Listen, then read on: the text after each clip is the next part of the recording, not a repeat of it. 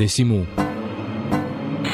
Aprovechar lo que te da la vida, es decir, lo que me dio, lo que me está dando este momento de hace seis años, estar acá, disfrutar, aprovechar, aprender, ser alguien el día de mañana, eso sería. ¿Qué te gustaría ser?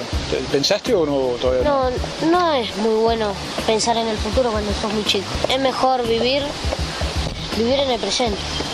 Decimú, la diferencia entre quejarse y soñar. Esto no es un programa de radio, esto es Decimú, que se transmite por www.lavaca.org por más de 200 radios comunitarias, universitarias, barriales de todo el país. Y hoy conversando con nuestro colifato ilustre, don Hugo López, que recién nos contaba que quería y que siempre estás haciendo esta idea de poner un grano de arena para que las cosas sean mejores. También nos estaba explicando Hugo que ojalá el mundo fuera loco, porque todos decimos que el país está loco y demás, y vos decís ojalá fuera un país de locos. Nuestro problema es que es un país de normales. Bueno, hay una, una película muy linda que se llama Rey por Inconveniencia, se llamó acá, con Alan Bates. Ajá, No sé si la vieron, se, se- se los cuento cortito. dale. Es una guerra, lo- lo- la guerra, eh, la primera guerra, o no, la segunda creo. Bueno, y eh, el enemigo deja una bomba en un pueblo que va a explotar, ¿no? Y se- todos se van del pueblo, queda el manicomio solo. Los manicomios, eh, los locos abren la puerta, la, la puerta del manicomio y se hacen cargo del pueblo. Uno se pone de intendente, el otro de peluquero, y es un mundo de felicidad. Es increíble. Bueno, eh, de- después resulta que mandan un soldado para averiguar dónde está la bomba. Entonces los locos dicen, no falta el rey. Cuando viene ese soldado dice, ese es el rey. Y lo ponen el de rey. Querían tener un, un Claro, rey que gobernara. la claro, y entonces, eh, bueno, el muchacho se enamora de una chica que estaba en el manicomio, que patatín, patatán. Al final viene el ejército de nuevo, viene el ejército de nuevo, y se encuentra con el otro ejército. Los locos están en un balcón y se matan los dos. Pa, pa, pa, pa, pa, y los locos mirando así, ¿viste? Se mueren todos. El ejército, el enemigo y el, el otro que, lo, lo- que era enemigo del otro. Se matan todos y los locos mirando en un Mirando balcón. eso. Hasta que al final se vuelven al, al manicomio. Y ahí el que era el obispo se ve todo, que tiran todas las cosas del mundo normal, ¿viste? Ajá. Se ven todas todo, eh, la- las cosas de la iglesia, eh, bueno, de- dejan todo, Se lo vuelven todo al manicomio. Claro. El que lo nombraron rey, lo suben arriba en un camión para ir a la guerra a otro combate. Cuando pasa por el manicomio, se tira del camión, se desnuda, toca el timbre y tiene una jaula con un loro adentro para quedarse en el manicomio. Se quiere quedar adentro. Porque ahí, cuando uno a veces me ha tocado estar en la Colifata, en la radio de la Colifata, y he charlado con vos y con otros amigos, y me dicen, mirá, es más manicomio del lado de afuera del paredón Sí, a veces que del eh, lado de adentro. le habían puesto una flecha y dice manicomio y apuntaba para afuera. En vez de salida... No, pero no es así, el manicomio es es, muy triste. El manicomio es muy triste. ¿Qué situación justamente encierra la del manicomio y cómo está esa pelea por el hecho de la desmanicomialización que vos has planteado tantas Bueno, veces? La desmanicomialización se hizo la ley de salud mental, que es una ley fabulosa, muy buena, con casas de mediacomino. Dicen que en 1920, 1920, 2020, se van a cerrar todos los manicomios. Una vez estuve en una reunión y le pregunté a, los brasi- a los- a la gente de Brasil que allá cerraron los manicomios. ¿Qué hicieron con la tierra de los manicomios? Porque tienen lugares donde la tierra es muy valiosa. Claro. Eh, imagínate el Borda lo que debe valer. Por eso invadieron el Borda hace 3, 4 años para hacer el country club. Después querían hacer el centro cívico. Bueno, Claro, capturar esas tierras para poder esas tierras. ¿Qué hacer negocios hacer? Y que van a hacer con de los locos también. Claro. ¿Viste? Entonces estaba planeado hacer pequeños manicomios que algunos médicos también habían alquilado casas para tener 10 locos y el gobierno le da 20, 20 30 mil pesos por loco y el tipo ese se lleva un lindo dinerillo, ¿no es cierto? Y eso no es cerrar los manicomios. Claro. ¿Te das cuenta? Entonces, este, vamos a decir, nosotros planteábamos que los terrenos de los manicomios se conviertan en un pueblo de la salud, donde Ajá. haya educación, este, investigación, emprendimientos, este, deporte, un hospital general, no solamente con, con psiquiatría, sino que tenga todos los, elementos. Este, bueno, lugares donde el pueblo pueda ir. Claro, recuperar eso para la comunidad. Claro, decir, me voy a tomar un mate al, este, al Parque Borda, al pueblo de eh, Borda, pueblo de la salud. De la salud, del arte, de la ciencia, de la vida, del cariño, de lo que sea. Eso planteábamos nosotros, hicimos una reunión. Pero los gobiernos se quieren apoderar para hacer un emprendimiento inmobiliario. 83 añitos tiene don Hugo López, con quien estamos compartiendo esta charla colifata para decimos. Y además, ¿qué pasaría en ese caso con la gente que está en el hospital, claro. los internados? Por eso te digo que ya, como lo querían vaciar, a muchos internados los llevaron por el PAMI a lugares privados que a Garcés le robaban el dinero, ahí en Luján donde estaba, un primo de él, lo sacaron del manicomio y al poco tiempo se murió porque era el filósofo de la colifata. Entonces te sacan de su lugar, entonces el enfermo decae y muere. ¿eh? Como dice Martín Fierro, vaca que cambia querencia se atrasa en la aparición siempre estás metiendo la poesía, el humor, la historia como un modo de comunicar. Vos siempre tuviste como una especie de, impulso por la comunicación notable, ¿no es cierto? Porque aparte cantás, escribís. Claro, lo que pasa que, vamos a decir, a veces uno tiene que trabajar para, para poder vivir de lo que a uno no le gusta. Sí. Y como yo estaba medio perdido en la nebulosa ya de chico, anduve mal, como dije yo, ¿Y por qué te viniste? ¿Por qué te enfermaste? ¿Por qué te agarró el problema mental? Por la pobreza. Yo veía la, pobreza de vivir en una pie, en una habitación, todos juntos, mi hermana, yo, mi, mi, viejo, mi vieja, ver cosas que uno no, sabe lo que, lo, que es, lo que están haciendo, como es el acto sexual.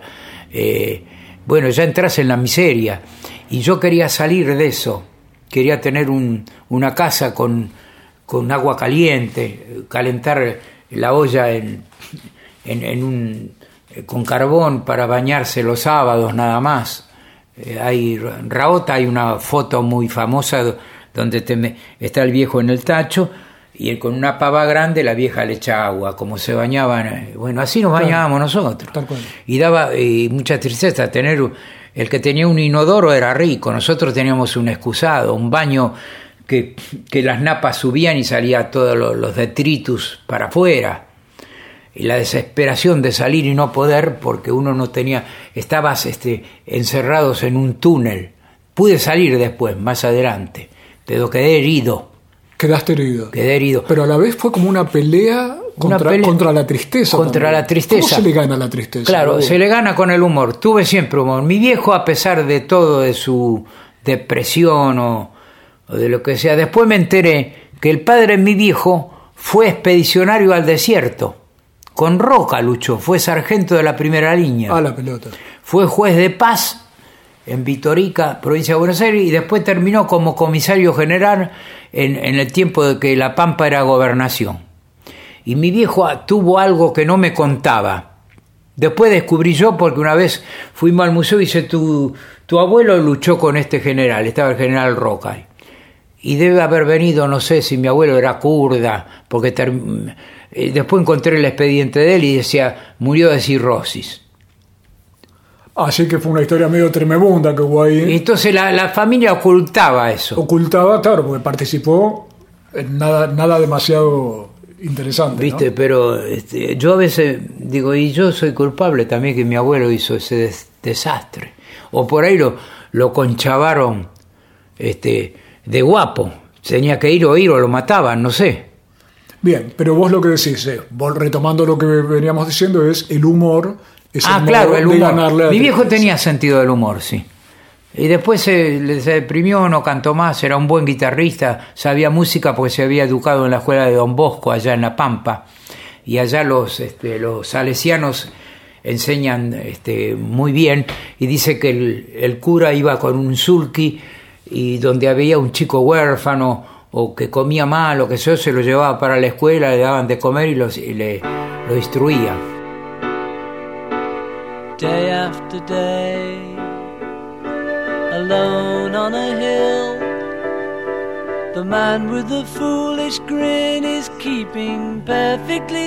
Hugo López, nuestro colifato ilustre, nos está contando sobre su papá, sobre su vida, pero ya vamos a volver para hablar de los avances de la tecnología y los avances en sentimientos.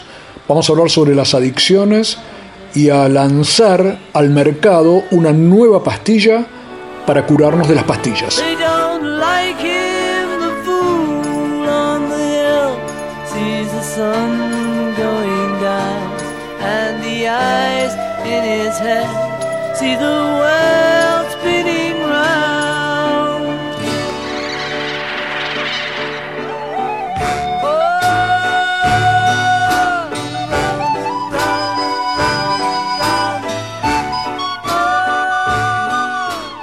Decimu. Yo estoy en el manicomio. En los años 60 salieron todas las canciones de protesta. Esta es una canción conformista. Y estoy tratando de componer canciones conformistas para estar conforme con lo que uno es, con, el, con lo, lo que el mundo es, lo que la Argentina es. Y dice así. Suframos, suframos hasta reventar, suframos, suframos hasta no dar más. Suframos, suframos hasta reventar, suframos, suframos hasta no dar más. No hay que quejarse porque el sueldo no alcanza, no hay que quejarse porque no hay comida, no hay que quejarse por nada, por nada, hay que sufrir hasta reventar, hay que sufrir para el cielo ganar. Pasará un camello por el ojo de una aguja antes de que un rico gane el reino de los cielos. Cuanto menos comida y menos cosas tengas tú y más sufrimiento tengas ya, más pronto al cielo irás. Qué lindo que sufrir. Ya, ya, ya. Suframos, suframos hasta reventar todo el mundo. Suframos, suframos hasta no dar más. Hay que sufrir hay que gozar, la pobreza es una virtud, la riqueza la hizo Satanás. ¡Viva la pobreza! ¡Viva la virtud! Hay que sufrir hasta reventar para el cielo ganar.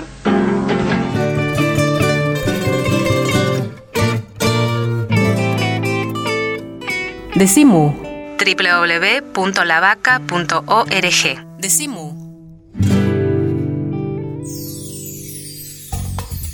El Sindicato de los Trabajadores de las Telecomunicaciones, pluralista, democrático y combativo. Nuestra página web www.foetrabsas.org.ar. Si sos telefónico, sos de Foetra.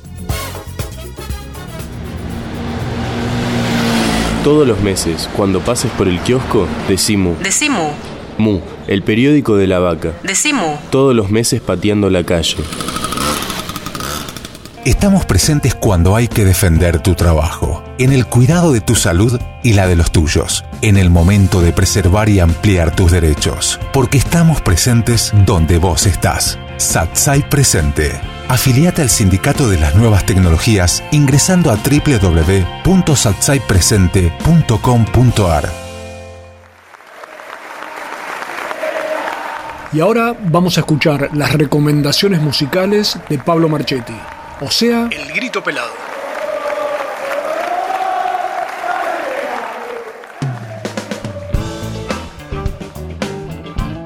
Hola, ¿qué tal? Seguimos en El Grito Pelado, el segmento musical de Decimu. Eh, les quiero presentar ahora a una compositora y cantante, una cantante excepcional, realmente eh, muy joven y que, bueno, hace tiempo ya viene viene cantando, viene animando la nueva escena de la canción eh, porteña. Me refiero a Melina Mogileski, que acaba de sacar su segundo disco que se llama Mudar. Melina es una cantante, insisto, buenísima, muy sutil y hace una música un tanto inclasificable que junta como retazos de distintos eh, de distintos lugares de la canción que van desde desde la desde el folclore hasta ciertas cosas del rock más experimental, pasando también por ciertas cuestiones de la, de la música contemporánea. Les recomiendo muchísimo a Melina Mogileski y les recomiendo mucho que escuchen este tema que se llama La Nada.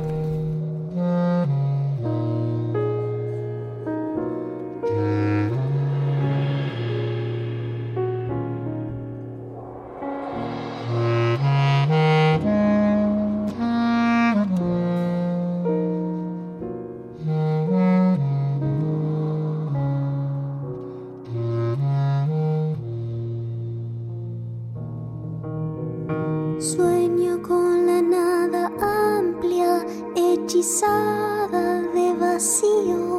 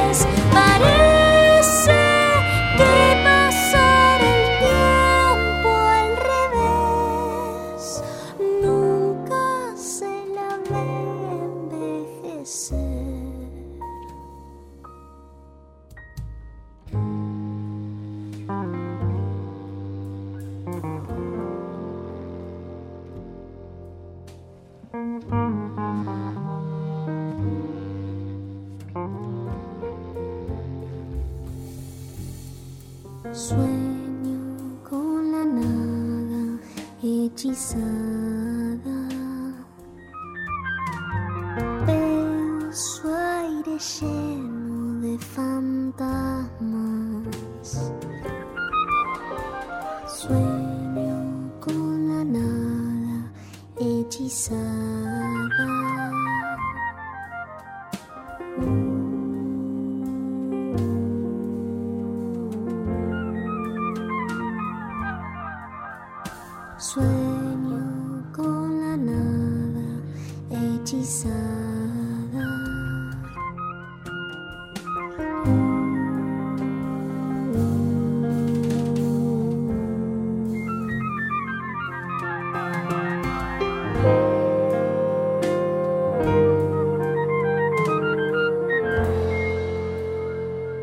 Esto fue El Grito Pelado, la propuesta terapéutica que cada semana nos trae Pablo Marchetti a Decimú. Decimu.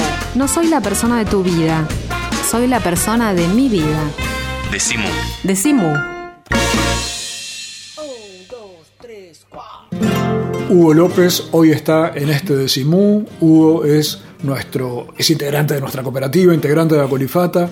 Y te quería preguntar, Hugo, siempre hay un argumento que vos me has planteado varias veces, que es que los gobiernos le tienen miedo a la inteligencia. Ah, sí, sí, eso lo leí una vez. ¿Y cómo, cómo está la historia actualmente? ¿Cómo, ¿Cómo estás viendo eso? ¿Sigue vigente? Sí, yo, porque una vez, mira, en un, en un diario que es muy importante y es de derecha, no es de izquierda, decía, el día que gobierne la inteligencia será, será una vida mejor para todos. Está gobernando la viveza. Claro. Y con la viveza no hacemos nada. Uno se puede salvar individualmente, haciendo cosas que perjudican a los demás. Ese es otro de los problemas que Claro, hay. vos decís la viveza como el aprovechamiento de Claro, este, decir, bueno, eh, qué sé yo, hago la bicicleta financiera, este, sé cuándo va a aumentar el, el dólar, este, bueno, eso es la viveza. Me conozco todas las trampas, claro. O vendo este, cosas ilegales para hacerme rico Bien. y enfermo toda la gente vendiendo, vendiendo basura. ¿eh? Eso es la viveza. Y frente a eso, vos lo que decís es los gobiernos no quieren la verdadera inteligencia. Claro, porque el inteligente, el inteligente, este, no, no, el verdadero inteligente, digo yo, el verdadero inteligente piensa en los demás. Ajá. Digo yo que eh, es inteligente. Es inteligente para hacerse rico, para robar y para, como dice el refrán, el- hay, hay un sistema que eh, hablamos que se dice ne- neoliberalismo, mongomismo, qué sé yo, comercialicismo. Bien, este, unos sismos rarísimos, Sí, sí. todo sismo así, que dice, el sistema es hacer dinero la mayor cantidad posible en el menor tiempo posible sin medir las consecuencias. Si yo tengo que sembrar veneno, vender veneno, vendo veneno. Si tengo que hacer una guerra, soy fabricante de armas, de misiles, hago una guerra para vender misiles y venirme rico. Eso es la viveza. Claro, y es un afán de codicia, porque vos también Codicia, usás- sí, te sí. gusta esa palabra también en el sentido de describir un poco lo que Porque está pasando. nosotros los seres humanos avanzamos en la tecnología, pero no avanzamos en los sentimientos. La tecnología avanzó una barbaridad y sigue la codicia, sigue la explotación de, de- de lo que decían este Carrito Mar, la, la- la explotación del hombre con el, por el hombre, eh, bueno, la guerra, todo. Y la verdadera inteligencia sería poder combinar Claro. cabeza y también corazón. Sí, sentimiento, claro. Sí, sí. Y eso es, es difícil, ¿viste? Porque el hombre está como enseguecido. Tienen 20 mil millones de pesos en paraísos fiscales y una boludez porque te vas a morir, pelotudo. ¿Para qué querés 20 mil pesos en, en- en los, en los paraísos fiscales? No sé, ¿viste? 20 mil millones de pesos. Dicen que hay 400 mil millones de pesos. De dólares, Hugo. De dólares, de dólares. todavía, de dólares. Si los traen para acá Ya ni sabemos qué significa tanta y plata. hacen un- una línea ferroviaria y le dan laburo a, a- a cientos de, de- de miles de personas y, y hacen una comunicación este, con todos los países a través del ferrocarril, como hacen en Europa, y bueno, Y fenómeno. Claro, ¿Por qué no lo traen? Y todo esto lo hacen los señores y señoras a los que llamamos normales. Claro, y que a veces gobierna el mundo. Y gobernar el Y gobierna la Argentina. O sea que lo anormal, porque has hecho un programa de, ra- de televisión para la vaca justamente que es anormales, lo anormal sería la posibilidad de encontrar un tipo distinto de formas de pensar y de sentir. Claro, y de usar la inteligencia para ir bien, no para el mal. Nuestro colifato de cabecera, don Hugo López, en esta charla para este decimú de locos. Ahora, el otro día vi que hiciste una propuesta deshonesta, que es que hay que fabricar nuevas pastillas. Ah, sí, porque hay, que- hay que fabricar una pastilla que te saque la adicción, no solamente de las placillas, sino de la droga también. Ajá. Porque todo es droga, la aspirina, este, los psicofármacos, la, eh, la, la, la pechicata, la cocaína, este, bueno, la Hay una farmacia cada 10 metros. Todas Vivimos empastillándonos. No, no, hay, hay, hay en la calle Entre Ríos hay un lugar donde hay tres farmacias. En, en cada esquina le falta la cuarta. Y la ¿viste? tenemos completa. Claro, este, nunca hubo tanta farmacia y nunca trabajaron tanto. Y vos querés aprender una Y pastilla un nueva. pueblo, no- bien, como decía Hipócrates, el primer sabio, el primer médico, dicen que fue el primer médico, que decía que el alimento sea tu medicina. Eso quiere decir comer de un modo. Claro, Que el hombre es lo que come. Claro. O es- otro decía, el hombre es lo que cree que es. Eh, que si vos te crees que sos Gardel, sos Gardel. Los locos dicen, yo soy Gardel. Y un psiquiatra dijo, deja, si vos te crees que sos Gardel, no le hace mal a nadie. El otro, la otra vez que nos reímos, vino uno y me dice, "Ju- este, Juan Domingo Perón, mucha, mucho gusto. Le dije, con mucha gusto, mucho gusto, Evita Duarte. Y se fue contento. Estaba contento y cada uno Claro. lo que Yo- quiere. Claro, no le decía mal a nadie. ¿Por qué le vas a dar una pastilla porque se cree que es Perón? Si no lo vas a curar. Perfecto, pero hoy tenés medios de comunicación donde la gente aparece diciendo cualquier disparate Sí, sí. y se lo toma como algo Bueno, cierto. Dicen que es- es la posverdad. Estamos creando una pastilla para este, sacar la adición a las pastillas. Perfecto. Este, ¿Le pusiste marca? Sí, sí. Así salimos a venderla. se llama Avivol. Avivol. Avivol, la pastilla este, que es la única que cura las adicciones. Perfecto. Hugo, Porque ¿cuál- ahora hay adicciones. Este, ¿qué para- adicciones hay eso? Y ahora hay nuevas adicciones, aparte de las que había antes, antiguamente. Porque está la del teléfono, el de teléfono, que yo como no veo un carajo. Entonces, No ves la pantalla. aparte ya que se vengo, soy deficiente visual desde niño. Y aparte ahora tengo cataratas encima. Este, no, Ah, veo, bueno, no veo el teléfono, ¿viste? Entonces no puedo mandar mensajes porque po- pongo mal el dedo. y aparte como los viejos empezamos a temblar, tenemos un poco de tembleque. Entonces, a ver. Entonces, yo quiero apretar la, la, la E y como tiembla un poco, ap- aprieto otra letra. Apretás otra vez y mandás cualquier mensaje. Claro. Es otro. Bueno, adición al teléfono, adición al juego. Bueno, que ahora recién dice que hay. Adición a la computadora. Adición a la comida. Bueno, y adición también a, la, a, a todo lo a, a todo el pastillaje que existe. Perfecto. Y puede ser que haya una adicción también Adición al sexo. al sexo, perfecto. Y que haya una adicción a que nos gobiernen diciéndonos lo que tenemos que hacer. O sea, a ser Claro, obedientes. adicción a, a estar contentos con el verdugo. ¿Cómo se llama eso cuando te enamoras del verdugo? La, este, Sí, hay un síndrome. No, síndrome de Estocolmo, ahí Ahí está. Es cuando te enamoras del secuestrador. claro, vos te enamorás O sea, el del que- que está gobernando en el mundo y, y crees que siga y te está matando.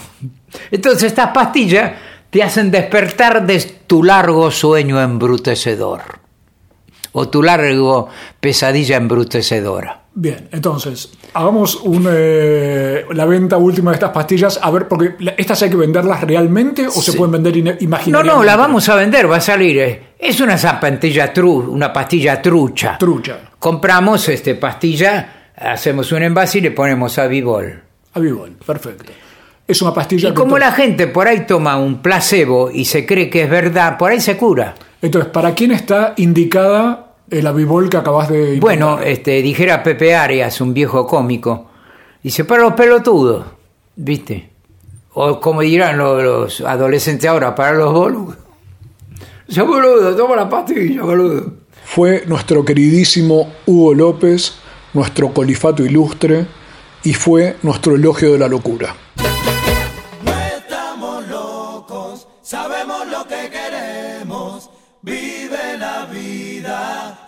que si fuera un sueño, pero que nunca termina, que se pierde con el tiempo. Y buscaré, oye, mira, buscaré. No estamos locos, sabemos lo que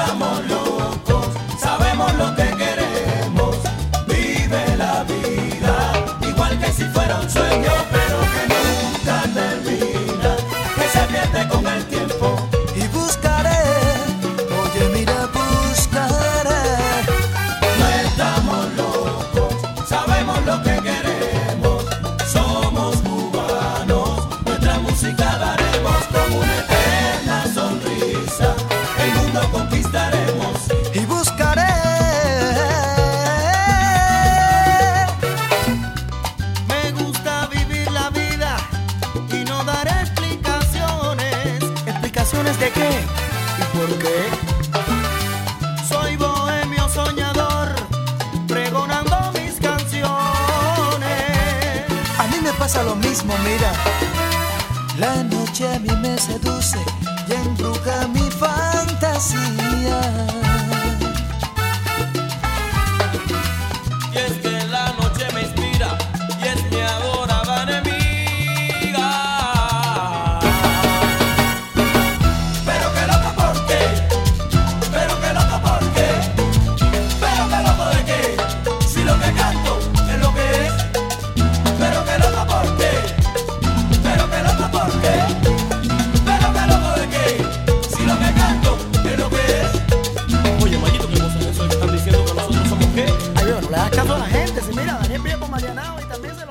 www.lavaca.org.